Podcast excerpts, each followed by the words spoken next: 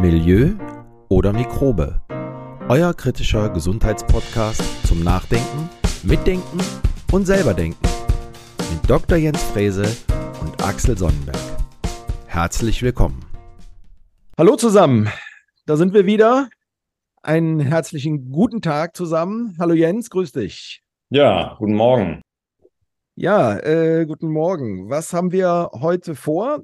Heute haben wir uns äh, vorgenommen, dass wir mal äh, die Fragen, die ihr uns alle geschickt habt, es sind einige Fragen, die aufgekommen sind, die ihr uns geschickt habt, dass wir die mal beantworten. Heute also unsere Folge Fragen und Antworten. Unsere erste dazu. Es wird immer mal wieder so eine Folge geben, wo wir uns über die Fragen, die ihr uns stellt, die Kommentare, die ihr uns gebt, äh, wo wir uns darüber unterhalten. Und wir versuchen natürlich in einem großen Spektrum die Fragen, die ihr habt, äh, so gut wie möglich zu beantworten, dass ihr auch was mitnehmen könnt.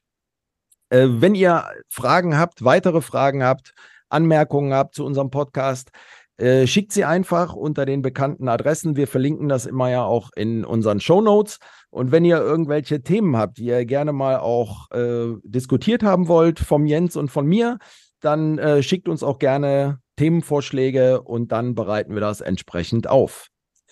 Das war's jetzt für den Anfang und äh, wir steigen direkt mal mit einer ersten Frage ein. Äh, Jens, wir hatten in einer Folge hattest du mal gesagt, äh, ja, da können wir uns irgendwie auch Voltaren aufs Knie schmieren. Und ähm, das war so ein bisschen, ähm, da kam jetzt eine Frage, äh, ja, ist das jetzt gut oder ist das nicht? Weil du hattest irgendwie gesagt, ja, die Wirksamkeit ist nicht so groß bei Voltaren, wenn man sich das aufs Knie schmiert. Ähm, was ist dazu zu sagen? Wirkt das jetzt oder wirkt das nicht? Ja, ich hatte ja diese diesen, diese, diese Werbung erwähnt, die, die ja zur besten Sendezeit meistens ähm, veröffentlicht wird, ne, wo dann viele Leute vorm Fernsehen sitzen, weil sie auf die Tagesschau warten. Und äh, da wird das ja ganz gezielt dann auch in bestimmten Zielgruppen auch äh, ähm, platziert. Und da ging es um diese, diese Werbung, wo da eine Großmutter sitzt und kann mit ihren Enkeln nicht im Garten spielen und dann schmiert sie sich äh, Voltaren aufs Knie und dann steht die Oma plötzlich auf dem Kinderspielplatz mit den Kindern und äh, tobt da rum. Und äh, ich will nicht sagen, sie macht Sprints, aber sie, sie äh, kann, kann das wieder tun, was sie gerne möchte. Und das impliziert natürlich, dass man eben zur nächsten Apotheke rennt, sich dann so eine Salbe besorgt und äh, in der Hoffnung, dass das Ganze dann auch wirkt bei Arthrose. So, wenn man sich mal wirklich seriös mit Arthrose beschäftigt, ja, das haben wir gemacht, unter anderem, indem wir auch ein Buch geschrieben haben darüber, was noch nicht veröffentlicht ist das ist jetzt gerade fertig geworden, ähm, wo wir uns wissenschaftlich mit dem Thema Arthrose mal beschäftigt haben. Und wenn man das verstehen will, dann muss man systemisch denken lernen. Denn dieses einfache Prinzip, ja, ich schmier mir was aufs Knie und dann wird dieser Wirkstoff vom, vom Knorpel oder von, von, von umgehenden Gelenkstrukturen aufgenommen und blockiert dort die, die Entzündungskaskade das ist natürlich schon, da muss man schon sehr viel Fantasie haben, ja, dass das funktioniert. Denn bei Salben ist ja ohnehin immer die Frage, ne, ob das überhaupt transdermal aufgenommen wird. Wird dann der Wirkstoff überhaupt durch die Haut, durch die Hautschichten aufgenommen? Wo landet das Zeug denn am Ende? Landet das wirklich im Knie oder am Knie oder in, in der Gelenkhaut oder Innenhaut oder was auch immer?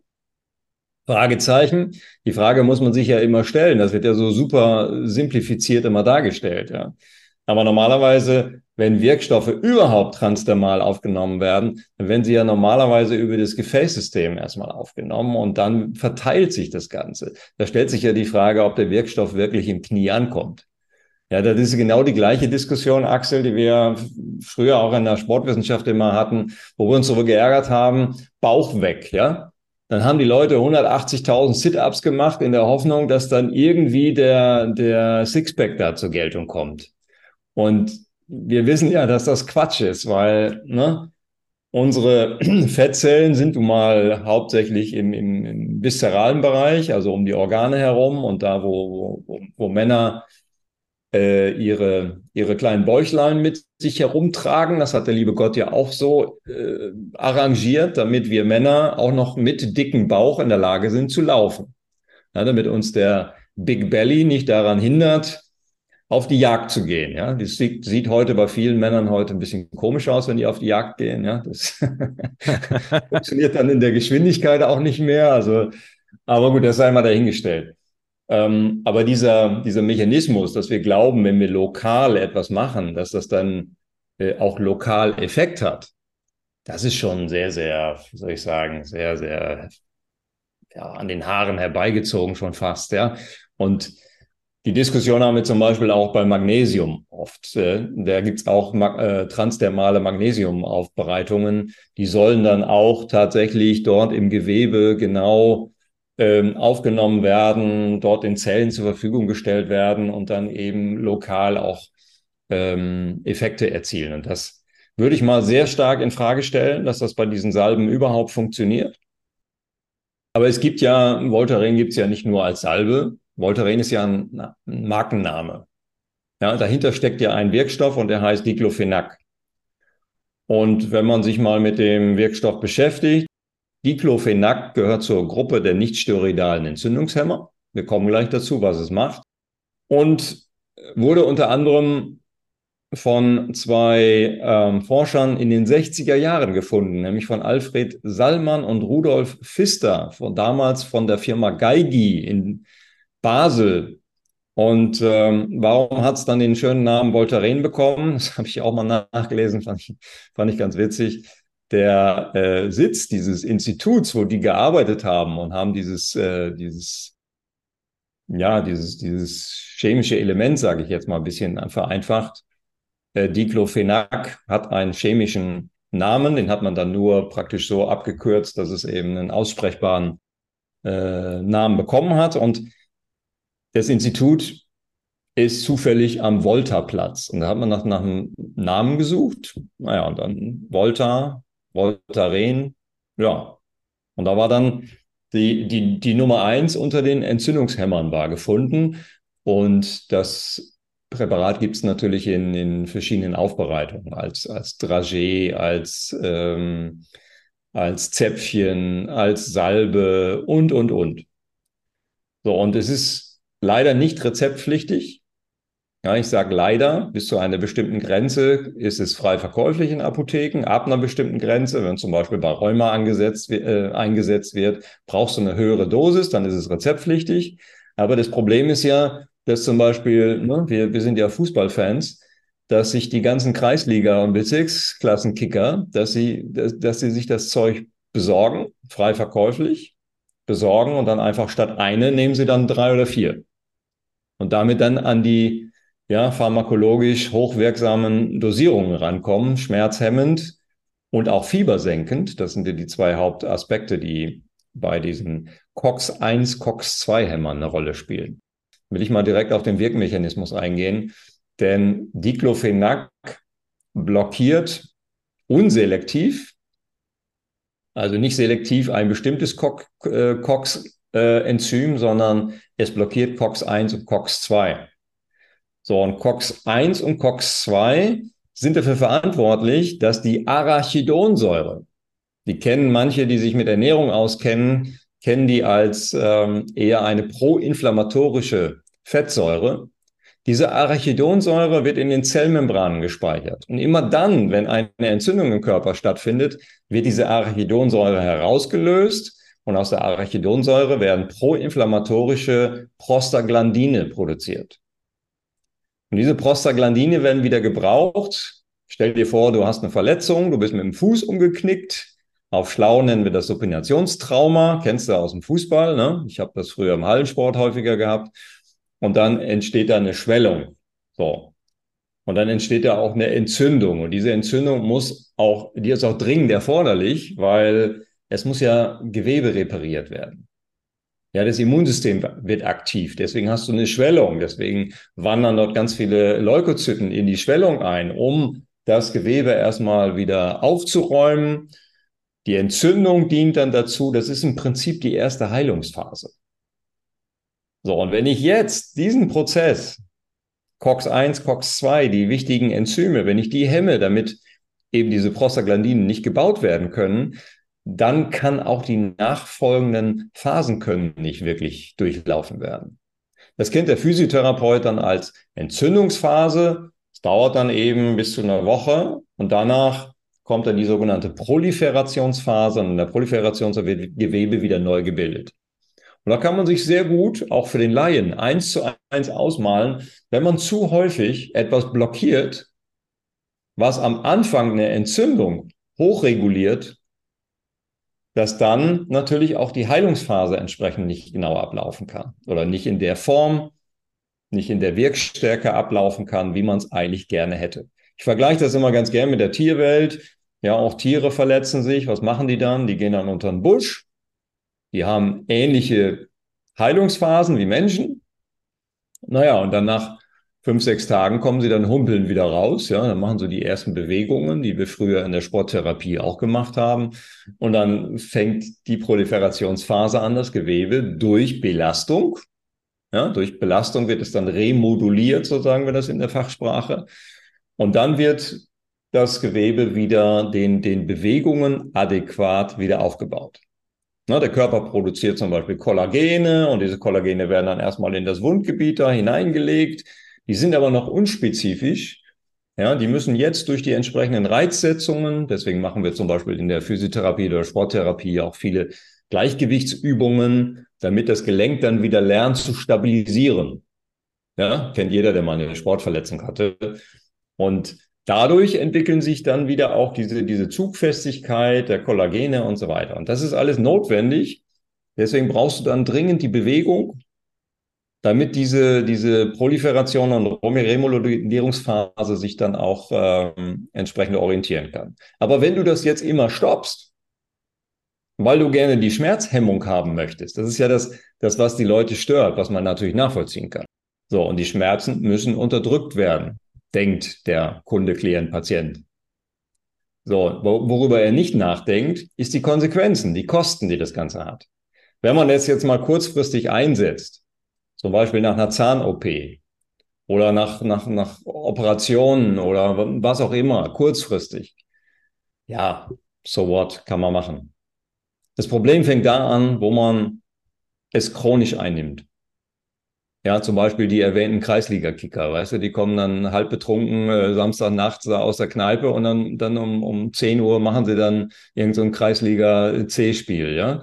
Und äh, weil sie noch Magenschmerzen und Rückenschmerzen und Nackenschmerzen und Fußschmerzen und Muskelschmerzen haben, müssen sie sich dann eben noch ein paar Voltarens reinpfeifen. Ich kenne das aus dem Tennis, da ist es auch so. Ich habe da manchmal auch äh, Gegner, die haben Achillessehenschmerzen, können sich kaum bewegen, schmeißen sich dann zwei Ibu rein oder irgendwas oder, oder Voltarens oder Diclo, also mit Diclofenac-Wirkstoff.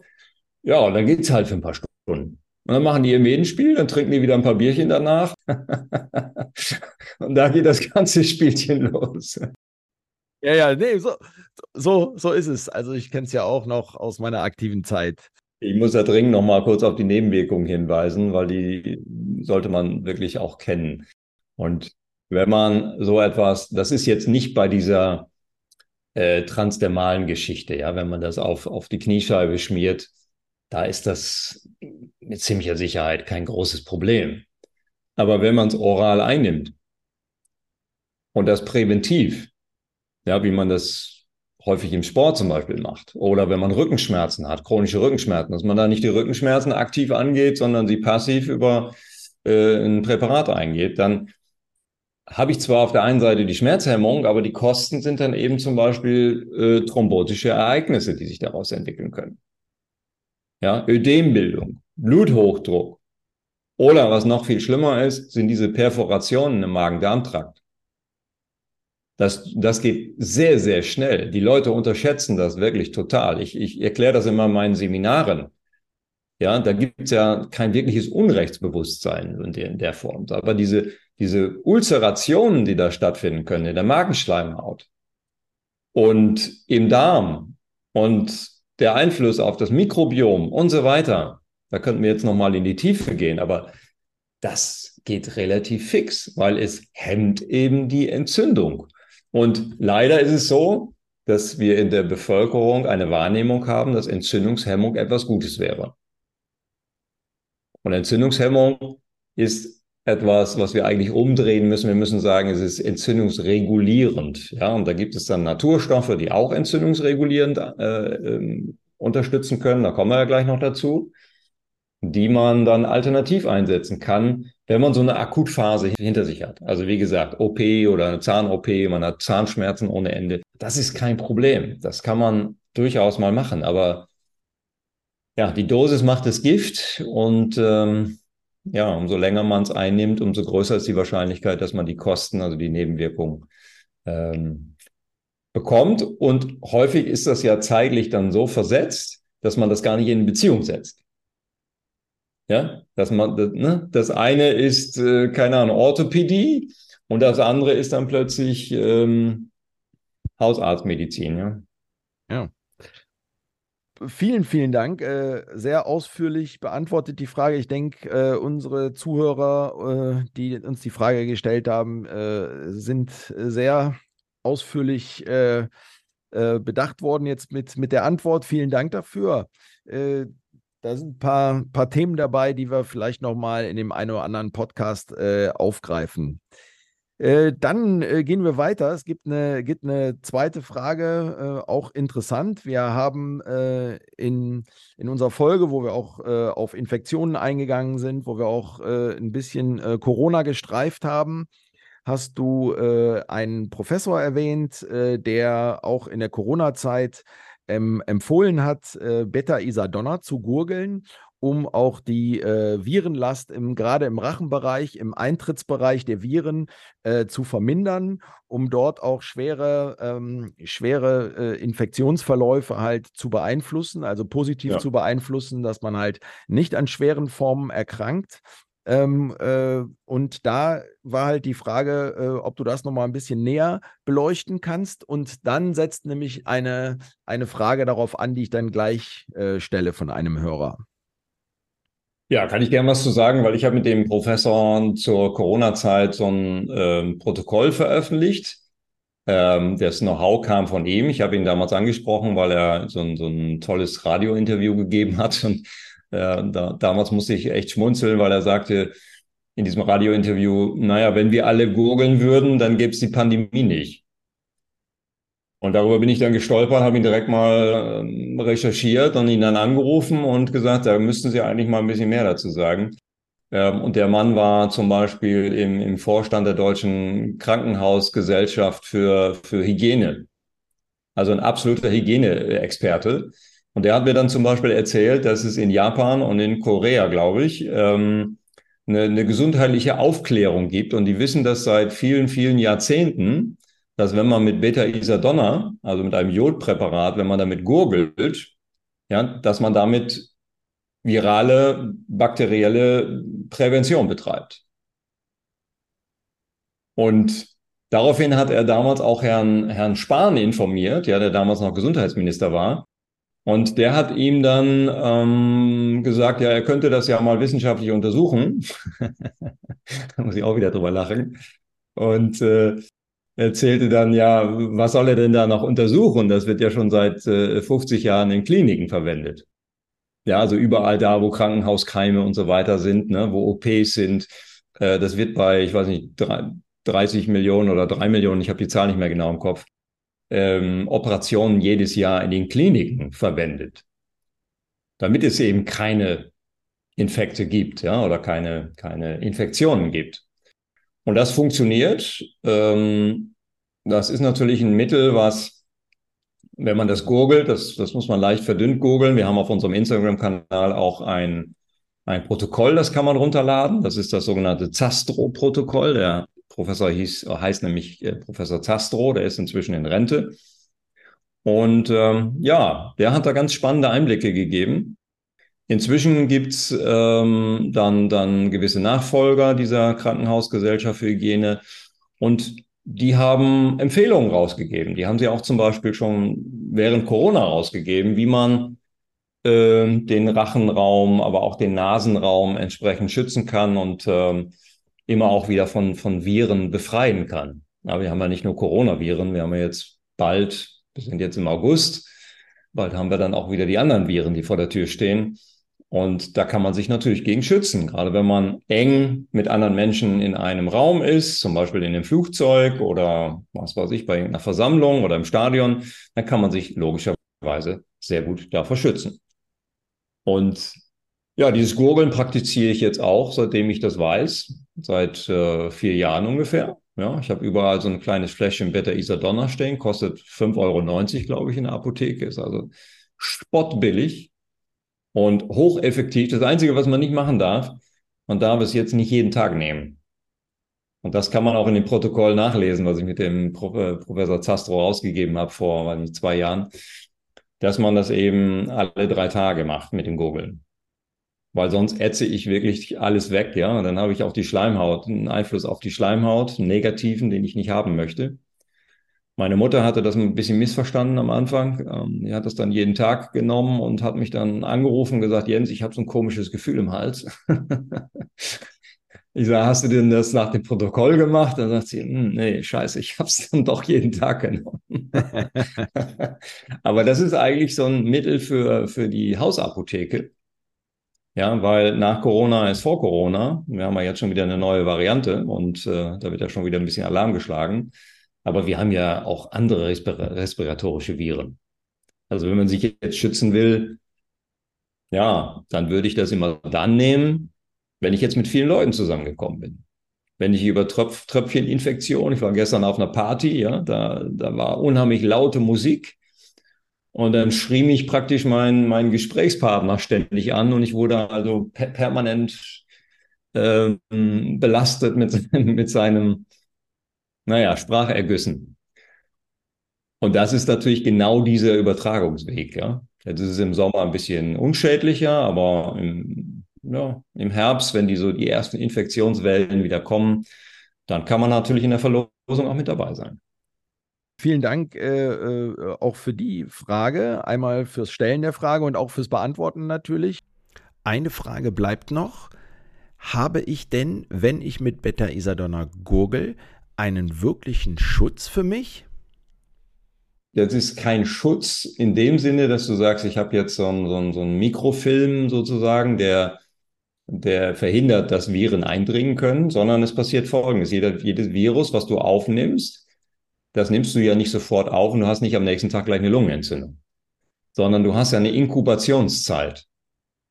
Das heißt, du kriegst eine bestimmte Menge an Virus ab und diese Virusmenge, die baut sich dann entsprechend auf, ja, im Nasen- oder im Rachenraum. Bei Corona war es ja so, dass am Anfang war es ja stark im Rachenraum und später die abgeschwächten Varianten waren mehr im Nasenraum, da haben die sich aufgebaut. Das ist dann viel einfacher, weil da nimmst du so ein, so ein Algenpräparat. Präparat heißt zum Beispiel Algovir, kann man auch in der Apotheke bekommen. Das wird dann in die, in die Nase eingebracht und dann spült das praktisch die Nase. Ja, funktioniert wunderbar. Also dieses, dieses Zeug aus, den, aus der Alge setzt sich dann an die, an die Viren ran und sorgt dafür, dass die sich nicht replizieren können. Also die werden dann nicht mehr. Und Beta-Isadonna, beziehungsweise diese, dieses PVP-Jod, was da enthalten ist, das sorgt dafür, dass die Viruslast sich nicht steigern kann. Ja, das unterdrückt praktisch diese Replikation und irradiert, also in der Petrischale, wenn du das äh, in vitro machst, ne, also nicht im Menschen, sondern in der Petrischale in vivo, äh, in vitro, dann irradiert dieses PVP-Jod 100 Prozent aller Viren, die du da in dieses, ähm, in diese Petrischale einbringst. Und es ist auch nicht wichtig, ob du jetzt alles weggurgelst, was du im Hals hast. Wichtiger ist zu wissen, dass ich die Last, die Virenlast deutlich damit reduziert habe und damit ist die Wahrscheinlichkeit, dass das Virus durch die Schleimhaut in zum Beispiel Lungengewebe übertritt, die ist deutlich geringer. Und das will ich damit reduzieren. Und deshalb habe ich zum Beispiel einer meiner Maßnahmen, ich habe natürlich auch noch viele andere Tricks auf Lager, ähm, hat dazu geführt, dass ich in der Corona-Zeit drei Jahre lang keine Infektion hatte. Okay, äh, danke nochmal für die Ergänzung. Aber Stichwort war ja äh, Schützen. Und da äh, hat uns ein Hörer geschrieben oder die Frage gestellt, äh, dass er eine Corona-Erkrankung hatte Und äh, nach dieser Corona-Erkrankung, um sich jetzt zu schützen und um auch sein Immunsystem zu stärken, hat äh, trinkt er jetzt immer einen Ingwer-Kurkuma-Mix. Und da ist die Frage, äh, hat das äh, auch einen Effekt? Also kann er sich dadurch schützen? Also hilft, hilft Ingwer-Kurkuma? Also ich würde ihm raten, dringend weiterzumachen. Ja, weil Kurkuminoide beziehungsweise Gelbwurz, also die Pflanze, ähm, kommt ja aus der Familie der Ingwergewächse. Das heißt, die haben ähnliche Inhaltsstoffe. Und ähm, ja, das Kurkuma, das ist hocheffektiv. Es ist jetzt kein in dem Sinne ein Schutzmittel, sondern es ist eher, also man kann es nicht vergleichen zum Beispiel mit, äh, mit, mit Algovir oder mit, mit Beta-Isadonna, sondern es ist ein Entzündungsregulator. Ja, es ist, ähm, also der, der Inhaltsstoff, die Kokominoide, sind in der Lage, ähm, Entzündungsbotenstoffe zu reduzieren, zum Beispiel. Und hat aber auch noch ganz, ganz viele andere Wirkungen. Also hat so eine modulierende Wirkung auf Entzündungen. Wenn man jetzt an schwere äh, Lungenentzündungen denkt, dann, dann äh, kommt es erst gar nicht dazu, dass man sich schwer infiziert. Es verhindert nicht die Infektion. Ne? Aber es sorgt dafür, dass sich der Waldbrand abdämpft. Ja, dass du nicht so riesen Inflammation bekommst, sondern dass du eben eine leichte, was weiß ich, äh, Bronchitis meinetwegen, die bekommst, aber du kriegst auf jeden Fall keine schwere Lungenentzündung, um bei dieser Geschichte zu bleiben. Aber man hat Kurkuma und da habe ich viel von Dr. Löffner aus Berlin gelernt. Der ist wirklich ein Kurkuma-Experte. Und ähm, der, der reist auch jedes Jahr zu den Kurkuma-Konferenzen, ähm, die in Indien gemacht werden. Da kommt es ja, oder da ist es ja seit, seit vielen Jahrhunderten bekannt als Curry, ne, als Gewürz. Ne, die, die würzen ja praktisch jede Speise damit. Und wahrscheinlich ist der Grund eben, dass das diese antiinflammatorische Wirkung hat. Und das hat man bei vielen Indikationen hat man das eingesetzt. Zum Beispiel hm, bei Arthrose, Arthrose-Studien. Wir waren ja gerade beim Thema Aufschmieren, ja. Und bei Arthrose-Studien hat man auch gesehen, dass man, wenn man, wenn man kontinuierlich Kurkuma in pharmakologischen Dosen einsetzt, ja, dass man dann zum Beispiel Schmerzmittel nach und nach reduzieren kann. Ja, das sollte man immer natürlich in Abstimmung mit, des, mit dem Arzt machen, mit dem Hausarzt oder wer auch immer dafür verantwortlich ist oder mit dem Rheumatologen. Aber, und auch da der Hinweis, ne, Dosierungen beachten. Ähm, die WHO sagt, dass man drei Gramm Kurkuma nicht überschreiten sollte pro Tag. Wenn man das als Nahrungsergänzungsmittel einnimmt, dann sollte man 150 Milligramm am Tag nicht überschreiten. So, das sind, sagen wir, die, die offiziellen Angaben. Ja, da gibt es auch noch ein paar therapeutische Angaben, die lasse ich jetzt hier mal raus. Da muss man sich dann an jemanden wenden, der sich da wirklich mit auskennt. Äh, aber man kann Kurkuma ja auch zum Beispiel infundieren. Es gibt ja auch Infusionspräparate. Ähm, und das macht man eben bei, ja, bei Entzündungsgeschehen. Und ähm, da muss man allerdings auch darauf achten, dass man ein gutes Kurkuma-Präparat bekommt. Ja, also die Qualität ist hier sehr wichtig, weil da wird sehr viel Schindluder getrieben. Es gab 2019 gab es die Bangladesch-Affäre. Da haben dann findige Hersteller einfach ähm, das Ganze ein bisschen ausgetauscht. Ja, haben also statt Kokum, Kokumin haben sie dann äh, Bleichromat angewandt. Und Bleichromat ist ein, äh, ein, ein, ein Farbstoff, ein bleihaltiger Farbstoff. Das sieht dann am Ende genauso aus, aber ist hochgiftig wahrscheinlich. Ist dann hochgiftig und so hat man eben dann plötzlich in Kurkuma-Präparaten hohe Bleiwerte gefunden. Also das ist natürlich gepanscht, ja, das ist äh, illegal.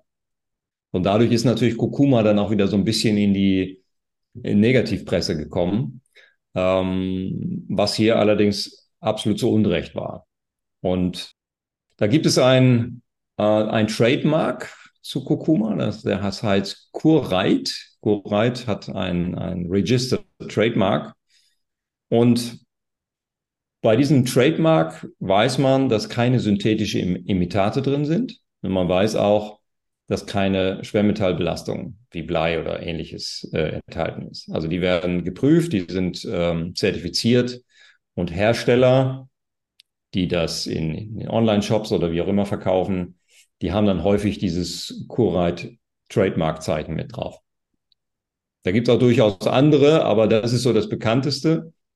Und ähm, ja, da muss man sich ein bisschen auskennen. Also ich würde da nicht wahllos irgendwas bestellen, sondern man muss dann die Hersteller kennen. Man sollte sich an jemanden wenden, der das entsprechend auch fachlich empfehlen kann ähm, und nicht einfach so drauf los experimentieren. Ja, äh, vielen Dank. Also Frage äh, gut beantwortet, denke ich. Äh, weitermachen, aber auch nochmal auf die Qualität des Kurkuma achten und wichtig auch noch, äh, wenn man es irgendwo bestellt oder wenn man recherchiert, einfach die Qualität, äh, diesen Trademark CoolRide, äh, einfach schauen, äh, dass, man, dass man Präparate, zertifizierte Präparate bekommt. Ja, wahrscheinlich ist es auch so, weil das wissen wir von Piperin. Piperin ist äh, enthalten in schwarzen Pfeffer. Und wenn man schwarzen Pfeffer dazu gibt, dann steigt die, die Wirksamkeit von diesem Curcuminoid drastisch an. So, und wahrscheinlich ist es so, wenn man es eben synergistisch zusammen einnimmt oder zusammen trinkt, in diesem Fall so ein Ingwer-Kurkumin-Shot, äh, dann hat es wahrscheinlich eine potenzierende Wirkung. Ja, das würde ich sowieso dringend empfehlen, dass man eben nicht immer nur einen Wirkstoff nimmt, sondern dass man das eben entsprechend kombiniert, weil das ist ja ein sekundärer Pflanzenstoff und umso mehr sekundäre Pflanzenstoffe man kombiniert, umso besser ist es letztendlich für den Organismus insgesamt, weil das ja eine antientzündlich, aber auch eine antioxidative Wirkung hat. Ja, und wir produzieren ja eben sehr viele Antioxidantien in unserem Körper durch äh, Umweltgifte, durch unsere Nahrung, durch Inhalation von, von Feinstäuben und so weiter. Und da ist es wichtig, dass wir dem immer was entgegensetzen, ja, Pro-Oxidation, Antioxidation. Und deswegen, das, das, das checken einfach zu wenig Leute hier in unserem Land, ist, dass die Ernährungssituation so wichtig ist, um andere Dinge auszugleichen, die wir kaum verhindern können. Ja, wenn ich jetzt äh, in Köln lebe, ja, du kennst es, und ich mache morgens das Fenster auf und habe meine, meine Wohnung an einer vielbefahrenen Straße. Ja, ich komme abends nach der Arbeit nach Hause, mache das Fenster wieder zu, dann können wir mal die Raumluft messen. Ja, Feinstaub ist natürlich auch äh, ein Thema. Nehmen wir vielleicht auch nochmal in eine der, in eine unserer Folgen rein. Ja, absolut. Ja, danke. Äh, dann auf jeden Fall weitermachen. Äh, Ingwer, Kurkuma, Shot trinken und äh, auf die Qualität achten. Lass mich noch zwei Sachen erwähnen, weil ich ja, gerne gerne noch loswerden will. Und zwar einmal ist Kurkuma auch in der Lage, ein bisschen zu gelatieren, kann also zum Beispiel auch Quecksilber entgiften und das ein oder andere aus dem Körper auch rausholen. Das sollten wir sowieso immer machen, ja, weil unser Körper selbst immer auch entgiftet. Ja, wir müssen da nicht immer eine Detox machen, sondern das macht der Körper auch die ganze Zeit. Von daher lieber täglich detoxen sozusagen. Also da kann uns das helfen. Und es hilft uns auch, die Glutathionspiegel hochzuhalten. Glutathion ist so ein, so ein, wie soll ich sagen, so ein, so ein anti, antioxidatives ähm, Substrat in jeder Körperzelle, was dafür sorgt, dass eben nicht zu viele Oxidantien entstehen. Denn bei jeder Zellatmung, ja, Sauerstoff, Zellatmung, Mitochondrien, ja, da finden auch immer, da, da werden auch immer Oxidantien gebildet. Diese müssen ausgeglichen, eliminiert, ähm, ja, eliminiert werden. Und dafür haben wir einen Staubsauger in diesen Körperzellen. Der Staubsauger ist so das körpereigene Glutathion. Und äh, die Spiegel hochzuhalten, ist ein weiterer gesunder Aspekt für die Einnahme von Cocominoil. Also weitermachen. Nächste Frage auch interessant. Wir haben in einer unserer letzten Folgen äh, ja mal uns mit dem Vitamin D etwas näher beschäftigt, dem Sonnenvitamin und haben auch davon gesprochen, dass äh, wir die Vitaminspiegel, Vitamin D-Spiegel relativ hoch halten sollten. Jetzt auch gerade in der aufkommenden äh, Zeit. Es geht wieder auf den Herbst zu. Du hast eben äh, äh erwähnt, es gibt wieder Infektionswellen aller möglichen Art. Vitamin D-Spiegel hochhalten, hatten wir gesagt äh, beim letzten Mal in unserer Folge. Aber was kann ich denn noch tun? Also den Vitaminspiegel halte ich, Vitamin D-Spiegel halte ich jetzt hoch. Was unterstützt mich denn noch in dieser äh, infektionsreichen Zeit. Ja, alles, was wir gelernt haben. Ähm, also natürlich hilft mir da auch Abstand zu halten, keine Frage. Also ich bin da sehr, sehr überzeugt, dass eine Infektion auch dann stattfindet, wenn, wenn, oder die Infektion abhängig davon ist, wie viel Last wir aufnehmen. Ja, wir hatten ja gerade über die Tröpfcheninfektion gesprochen. Ob ich jetzt wenig oder viel aufnehme, ja, das macht etwas. Und zwar, wie schnell sich dann auch so ein Virus entsprechend aufbaut, wie viel wir davon aufnehmen. Jetzt musst du dir vorstellen, jetzt nehmen wir das wie eine Schwallbrause auf, so wie ich gestern Abend, ja, was ich gerade erzählt habe. Und ja, jetzt, jetzt, jetzt landen diese Pathogene landen natürlich vor der Schleimhaut. So, jetzt stellt sich die Frage, wie gut ist denn jetzt meine Schleimhaut ernährt? Das mag jetzt für den einen oder anderen Zuhörer ein bisschen komisch klingen, aber dafür gibt es eigene Fachgebiete. Ja, das hat uns ja leider in der Corona-Zeit auch niemand gesagt, dass wir die Schleimhaut ernähren können. Und da hatten wir im Zusammenhang mit Vitamin D das alles schon ganz gut, glaube ich, erklärt. Aber da gibt es ja noch ein paar andere Nährstoffe, die da eine Rolle spielen. Zum Beispiel Vitamin A ist für die Schleimhaut sehr wichtig. Vitamin A haben wir in sehr wenigen Nahrungsmitteln enthalten. Früher haben wir dann Lebertran bekommen, da war auch noch Vitamin A enthalten. Heute muss man eigentlich von Lebertran und überhaupt von Fischleber natürlich abraten, weil die natürlich hoch belastet sind. So, deswegen wird das nicht mehr empfohlen. Ähm, führt natürlich dazu, dass wir zum Beispiel ein Vitamin A-Thema bekommen. Jetzt können wir da ein bisschen ausgleichen schon mit der Ernährung, aber es gibt eben sehr wenig Nahrungsmittel, die, die äh, Vitamin A enthalten. Und Vitamin A ist ja ein Kofaktor für Vitamin D. Ähm, also auch schon wichtig, auf Vitamin A zu achten. Schleimhaut ist ja auch ein schnell proliferierendes Gewebe. Das heißt, es baut sich ja unglaublich schnell auf ja, und baut sich wieder ab. Also jeden Tag haben wir wieder neue Schleimhautzellen. Das heißt, der Bedarf an Mikronährstoffen ist in der Schleimhaut extrem hoch. So, und neben ähm, äh, Vitamin A und Vitamin D würde ich jetzt hier vor allen Dingen auch noch Zink und Selen sehen. Ja, hier könnte ich empfehlen, dass man sich so ein, so ein Zink-Selen-Präparat besorgt und dieses Präparat erstmal ein bisschen gurgelt. Also nicht gleich wegschluckt, sondern ein bisschen gurgelt, damit auch die, die Schleimhaut im, im Rachenraum ja ein bisschen Zink aufnehmen kann. Kann ich das schon mal so ein bisschen supporten und äh, diese Schleimhautbarriere, die ist natürlich unglaublich wichtig, weil sie entscheidet letztendlich darüber, ob ich ein Bakterium oder ein Virus ins Körperinnere aufnehme. Und das gilt ja nicht nur für den Nasenrachenraum, sondern es gilt auch für den Darm. Denn wie wir gelernt haben, war ja das SARS-CoV-2-Virus auch in der Lage, über den Darm in den Körper hineinzukommen. Denn es hat sich, hat sich immer nur einen Rezeptor gesucht, diesen ACE2-Rezeptor. Und wenn es an diesen ACE2-Rezeptor angedockt hat, dann konnte es bestimmte Gewebearten äh, erreichen. Und so ein Virus hat ja mal ein Ziel. Es möchte ja eine Zelle infiltrieren, weil es kann sich nur in der Zelle replizieren, außerhalb nicht.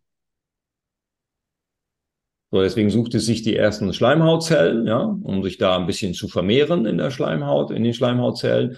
Und dann kann es in tiefere äh, Gewebeschichten dann, dann übergehen. Und umso besser diese Schleimhaut geschützt ist mit Nährstoffen im Darm, aber auch im Nasenrachenraum, umso einfacher ist es für das Immunsystem, was sich in der Schleimhaut befindet, aber auch dahinter befindet, gegen so ein Virus letztendlich vorzugehen.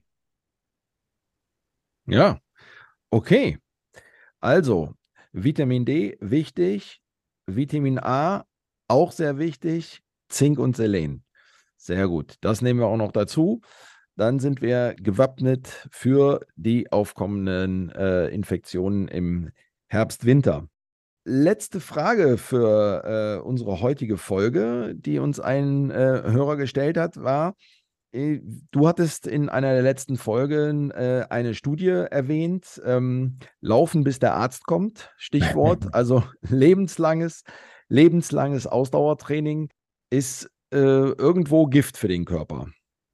Und da war die Frage, ob du da nochmal ein bisschen näher drauf eingehen kannst. Äh, ja. Soll ich jetzt äh, gar nicht mehr laufen? Äh, äh soll ich jetzt nur noch zu Fuß gehen? Oder was, was mache ich, wenn ich äh, Ausdauersportler bin? Ja, das ist natürlich für uns, ne? wir beide haben äh, vor Urzeiten mal Sport studiert, damit haben wir unsere akademische Laufbahn begonnen, weil wir so begeisterte Sportler waren. ähm, und es heute immer noch sind, ähm, ist natürlich immer so ein bisschen enttäuschend, wenn sowas rauskommt. Ja, wo wir denken, Mensch, habe ich den Beruf verfehlt oder habe ich falsch studiert oder was auch immer. Aber wenn man sich mit anderen Themen beschäftigt, zum Beispiel in der Ernährung, ich gebe mal ein Beispiel, zum Beispiel mit dem Eisenstoffwechsel. Der Eisenstoffwechsel ist sehr, sehr fein reguliert im Körper. Zu wenig Eisen habe ich eine Anämie, eine Erschöpfung. Ja, ich habe ein schlechtes rotes Blutbild. Aber eine Eisenüberladung führt zu einer toxischen Situation in der Leber. Ja, weil die Leber nimmt dann das überschüssige Eisen auf und äh, Eisen ist prooxidativ und würde zu einer Entzündung führen. Das kennen die Menschen, die eine äh, Hämochromatose haben, also eine genetisch bedingte Eisenüberladung. Ja, die speichern das alles in die, in die Leber weg und, ähm, und, und, und dann wird die Leber irgendwann mal zerotisch, wenn man es nicht früh genug erkennt. So. Deswegen muss der Eisenhaushalt extrem fein reguliert sein. Und wenn wir jetzt, wenn wir jetzt zu viel Eisen haben, dann würden wir aus der Ernährung kaum noch Eisen aufnehmen. Wenn man dann ein Eisenpräparat nehmen würde, dann würde man Übelkeit, Erbrechen oder Durchfall bekommen. Warum? Ja, der, der, der, der, der Darm vermeidet die Aufnahme von Eisen. So. Deshalb, um das jetzt zu vergleichen, gibt es in der Biologie sehr häufig diese sogenannte U-Shape Curve. Also diese, diese U-Kurve. Ja, wenn man sich die mal an der X- und Y-Achse vorstellt, die U-Kurve, die zeigt, dass zu wenig schädlich ist, zu viel ist auch schädlich und es gibt ein Optimum. Wir sprechen ja ganz gern von Maximum, ja, von Maximum, Minimum, aber in der Natur, in der Biologie ist sehr vieles im Optimum. Und das Optimum muss man kennen. Das ist für alle ja, lebensbeeinflussenden Faktoren sozusagen definiert. So, und deswegen verwundert es jemanden, der äh, mit der Naturwissenschaftler heiratet ist, wundert das überhaupt nicht, dass zu viel Sport, zu viel Bewegung zu mehr Atherosklerose führt. Warum? Weil Sport, vor allem Leistungssport, natürlich auch wieder etwas Pro-Oxidatives ist, was Pro-Inflammatorisches ist. Ja, ich habe jetzt die letzten zwei Tage Tennis gespielt, musste so ein bisschen an meine Grenzen gehen. Und ja, heute Morgen kam ich raus wie ein Fragezeichen. Ne? Rückenschmerzen, die Beine schmerzen, äh, leichte Achillessehnen-Problemchen. Äh, also zumindest sind die Waden fühlen sich komisch an. Jetzt, jetzt weiß der, der, Sportler natürlich, okay, jetzt muss ich mal zwei Tage warten, ich muss mich jetzt gut ernähren, muss dem Körper die entsprechenden Nährstoffe geben und dann regeneriert sich das System wieder. So, aber natürlich habe ich jetzt Entzündung ausgelöst. Ja, in der Achillessehne, in, in der Muskulatur, irgendwo im, im, in der Rücken, tiefen Rückenmuskulatur etc. So, und das muss ich jetzt regenerieren. Und das passiert natürlich in den Blutgefäßen auch. Deswegen, umso mehr Sport man treibt, umso besser muss die Ernährung aufgestellt sein. Da ich ja, wie du weißt, auch äh, Hochleistungssportler betreue, ja, muss ich denen das auch erstmal vermitteln, dass das so ist. Ja, du kannst das nicht vergleichen. Du kannst jetzt ein, ein Rennpferd nicht mit einem Ackergaul vergleichen. Ja, da geht es nicht nur um die, die Kalorienaufnahme, sondern geht es wirklich um die Qualität, weil Leistungssportler einfach viel mehr zum Beispiel Antioxidantien brauchen. Wir waren gerade bei Kokomin. Da könnte man jetzt noch viele andere zitieren. Das machen wir vielleicht mal in einem der nächsten Podcasts, aber ähm, die brauchen eine viel, viel höhere antiinflammatorische und antioxidative Kapazität. Deswegen muss die Menge an gesunden Lebensmitteln, wie zum Beispiel Gemüse, Obst etc., muss deutlich höher sein bei Leistungssportlern. So, wenn ich dann auch von dem gesundheitsfördernden Effekt profitieren möchte. Und da kam jetzt bei dieser Studie eben sehr schön raus, dass das wieder diese genau diese U-Shape Curve ist, also die, die sich ja moderat bewegen, ja, die vielleicht zwei, dreimal die Woche äh, joggen gehen und dann vielleicht mal ein paar Spaziergänge machen, äh, die sich jetzt nicht überlasten, die nicht sprinten, die nicht jeden Tag ein Tennisturnier spielen oder sowas, ja, dass die deutlich gesünder aufgestellt sind als die, die es übertreiben. Und wir haben ja heute leider eben dieses Ding der Minimierung oder der Maximierung. Ja, wir haben eine wachsende Bevölkerungsschicht, die ihren Bewegungshorizont immer weiter minimiert. Aber wir haben genauso, haben wir eine wachsende Schicht von Menschen, die heute Leistungssport neben dem Beruf betreibt.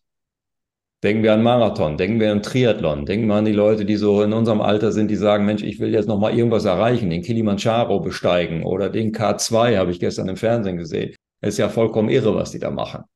Ja? Völlig irre. So, und dass sie dann auch jemanden äh, liegen lassen, das ist jetzt noch eine andere Geschichte, ja. Aber na, da sieht man, wie verstrahlt diese Leute sind. Ja, die wollen unbedingt da dieses Ziel da erreichen. Ja, bei widrigsten Umständen. Also ich hätte ja keinen Bock da bei 25 Grad minus da so einen Berg, hoch, Berg hoch zu klettern. Ja, aber die Leute, die das machen müssen, weil sie es irgendwo so in, innen drin spüren, dass sie es machen wollen, die, ja, die, die, die machen das dann. Augen zu und durch. Wir kennen das aus dem Leistungssport. Viele Leistungssportler sind genauso. Augen zu und durch. Das sind auch die erfolgreichen Leistungssportler. Ja, die denken nicht nach, sondern die hauen das Ding einfach rein. du kennst das aus dem Fußball, ja? Ja, so ist das, ja. Ja, aber die, die haben auch dann keine Angst und die, die überlasten sich dann auch leichter und äh, die brauchen dann auch entsprechende Berater, die dann sagen, Mensch, jetzt mal eine Woche kein Training, erhole ich erstmal.